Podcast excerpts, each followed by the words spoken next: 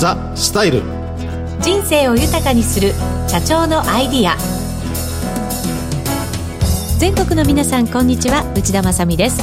そしてこの番組のメインパーソナリティフェイスネットワーク代表取締役社長の八谷二郎さんです。こんにちは。こんにちは。八谷二郎です。よろしくお願いいたしますこの番組はフェイスネットワークの八谷社長に人生100年時代にふさわしい働き方お金との付き合い方などを伺いリスナーの皆さんと共に人生の豊かさを考える番組です。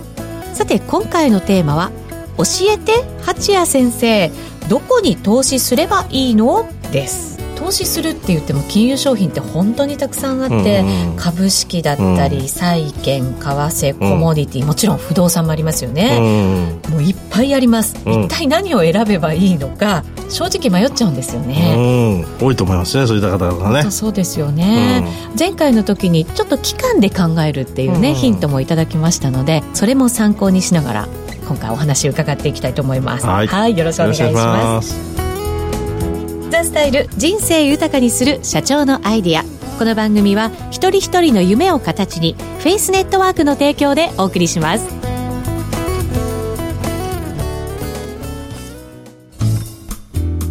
ザ・スタイル。人生を豊かにする社長のアイディア。このコーナーはフェイスネットワーク代表取締役社長の八谷二郎さんが豊かな人生とはを切り口に働き方やお金との付き合い方など幅広いテーマでざっくばらんにお話をします。今回のテーマは教えて八谷先生どこに投資すればいいの？です。八谷さんの会社不動産投資を専門に取り扱っていらっしゃいますけれども、はいはい、まずはその不動産からちょっと教えていただこうかと思いますが、うん、魅力ってズバリ何ですか？不動産投資の魅力って、まあ一言になかなか言えないんですけど、はい、やっぱり不動産投資で得られる、よくあの不労所得とか言われるじゃないですか、うんはい、それを本当に得られた時に、いろんなお客さんとお会いさせていただいてて、本当に自分自身の生き方が見つけられる人っ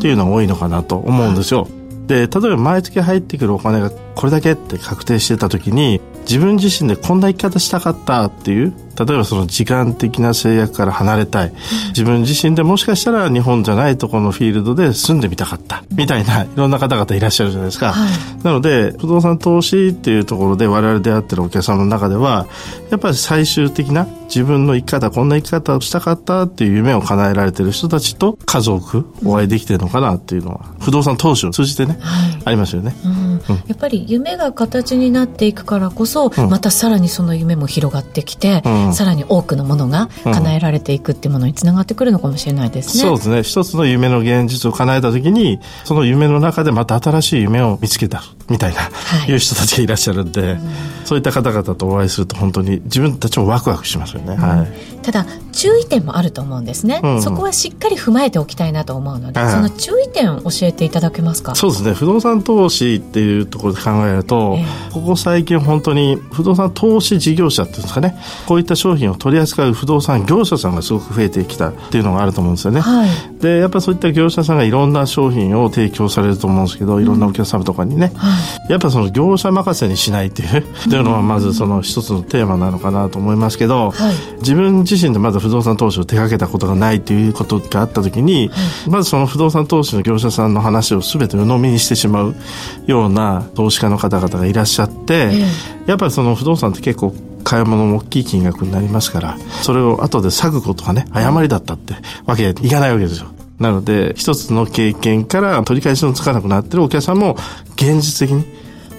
やっぱいらっしゃるというのはありますので、はいええ、自分自身でポイントポイントのチェックっていうのはやっぱりね行ってもらいたいだって言って我々特に不動産投資セミナーとやってるんですけどこういったところで全て注意してくださいねっていうのをお伝えしてる、うん、ところが数多くあるんですよね。なるほど。こういうところに注意してくださいねというのを伝えてくれる業者っていうのも選び方の一つというか、信頼できる一つのポイントになったりするんじゃないですか？そうすると。そうですね、えー、不動産投資をうまくいかせたいと思ってる方々がいるんですけど逆に言うとやっぱりうまくいかなかったっていう事例を多く見てきてる我々からするといろんなお客さんの話を伺ってるる中でね、やっぱそこをなくしていくことっていうのがまず重要だと思うんですよ。はい。ええー、なので、やっぱりこんなケースでこういうことはダメ。こんなケースでこういうことはダメっていうようなことを一つ一つ教えてあげる。はい。ええー、そこが分かってきた時に、自分が最終的に目指すものはこれだ、みたいなものをチョイスできるようになり始めると思うんで、うん、そういった意識も自分自身でしっかりと高めてほしいなと思いますけどね。なるほど、うん、まあ、信用できるその業者さんとの出会いもとっても大事ですけど、うん、でもその中で話をしながら、自分でも噛み砕きながら、理解しながらお互いにコミュニケーションをとって、そして投資に向かっていくというその道筋がすごい大事なんですね。そうですね、うんど、はい、あのよく株式と不動産ってインフレに強いっていうふうに言われるじゃないですか、これってなぜなんですか、まあ、あの 長期でそのインフレ率に応じて株価も上昇とか株価は長期でインフレに負けないって言われてますけど不動産もインフレに強いってよく言われてるんですけど、はい、一つのデータちょっと持ってきてるんですけど、はい、例えばあの消費者物価指数で1950年、から2015年、はい、これ65年間で約8倍。8倍、になってるんですね、はい、ところがじゃあ不動産って見てみると同じ機会でこの8倍をはるかにしのぐぐらいの値上がりっていうのを記録していて例えば一つの例ですけどこれ1947年に銀座4丁目交差点付近の坪単価って15万。15万。15万。1947年ですか。はい。で2018年。でいくらしてるかっていうと一坪ですよ。一坪が1億7000万。ここって日本で一番高いって言われてるあの場所ですよね。そう8倍どころか1133倍なんですよね。なんで、まあまあ、これは一つちょっとね、極端な例ですけど、はい、ね、不動産っていうのはやっぱりこういったインフレ率に連動してると、よく言われてますよね。なるほどね、うん、だからこそ、やっぱりその資産の一部はそういうインフレに強いものをしっかりと持っておくっていうことはすごい大事なことなのかもしれませんね。そうですね。うん。ただこう銀行とかに行くと、うんうん外貨建ての保険商品をね、うん、勧められることが結構あるんですよね。はい、ね。はい。うん、これ外貨建てっていう商品も持った方がいいんですか、うん、これもねいろいろありますけどね、やっぱその投資に関してはやっぱリスクっていうその外貨建て保険商品っていうとやっぱ為替リスクっていうのもねメリットもデメリットも生ずる可能性ってあると思うんで、はい、まあその配当が高いからって飛びついてしまうんじゃなくて、後々そういった想定外のリスクもあるってことをちゃんと自分が踏まえて投資していくっていうことの注意が必要だろうなと思いますよね。うん。うん、そのリスクの度合いですよね。うん、そうそうそうそう。はい。金融商品によってリスクって全然ね、違いますからね。自分の中の許容範囲かどうかっていう。はい。そこはしっかりと説明を聞いてる中で、商品を自分で見定めて取り扱うべきなのかっていうのを自分の中で決めていくっていうのは必要だと思いますよね。自分の資産がこれだけ、うん、お財布の中のお金がこれだけだから、うん、ここまでしかリスクって許容できないよっていうのって個人でやっぱり全然違うわけですもんね。うん、そうですね、人によってもその割合も違いますからね。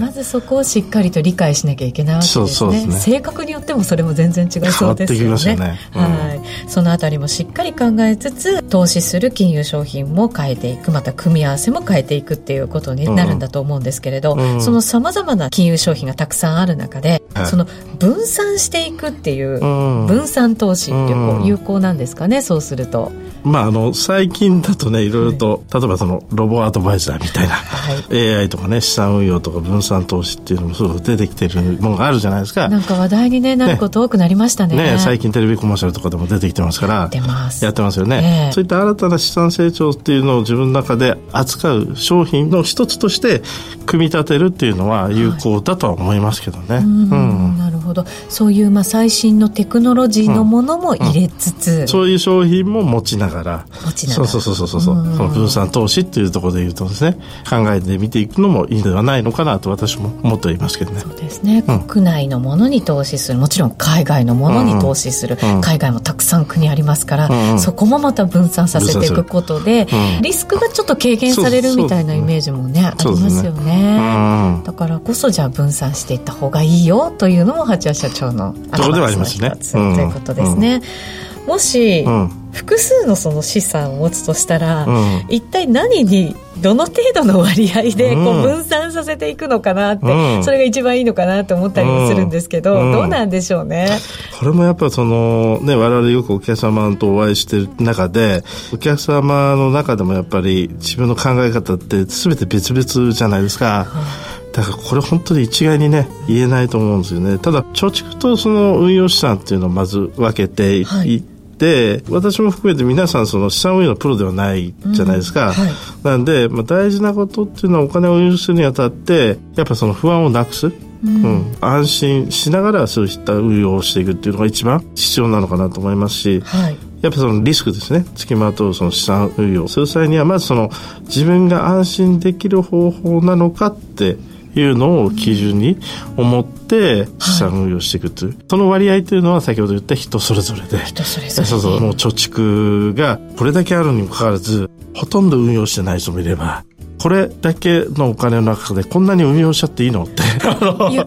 何、かあったら大丈夫ですか？みたいな。お客様もやっぱいらっしゃるわけなので、はい、これって一概にねどんな形って言いづらいですけどね我々特に不動産投資の商品の中ではやっぱそういったリスクっていうのを本当に考えてできるだけ資産価値が落ちなくなる。逆に言うと資産価値が上がっていく資産作りっていうところを、まあ、テーマにですねご電話させていただいてますけど。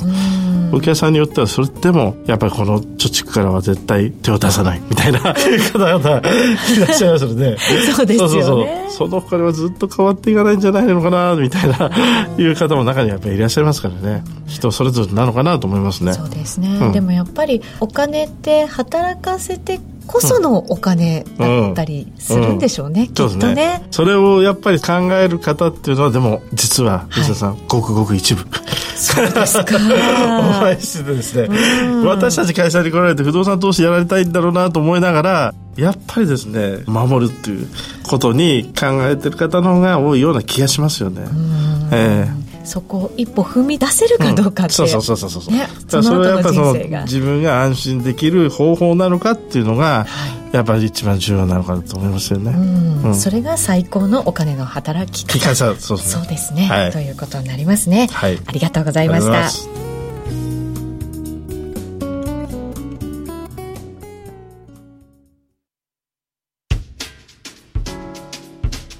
お聞きの放送はラジオ日経です。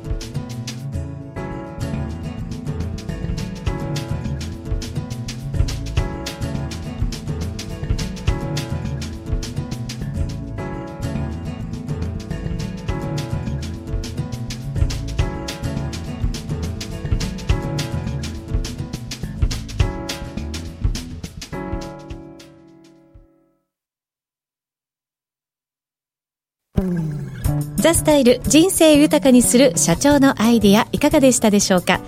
この番組では八谷社長に聞きたいことなどをメールで募集しています。番組のウェブサイトの投稿コーナーよりお送りください。次回もまたこの時間にお会いしましょう。お相手はフェイスネットワーク代表取締役社長の八谷次郎と内田まさでお送りしました。ザスタイル人生豊かにする社長のアイディアこの番組は一人一人の夢を形にフェイスネットワークの提供でお送りしました。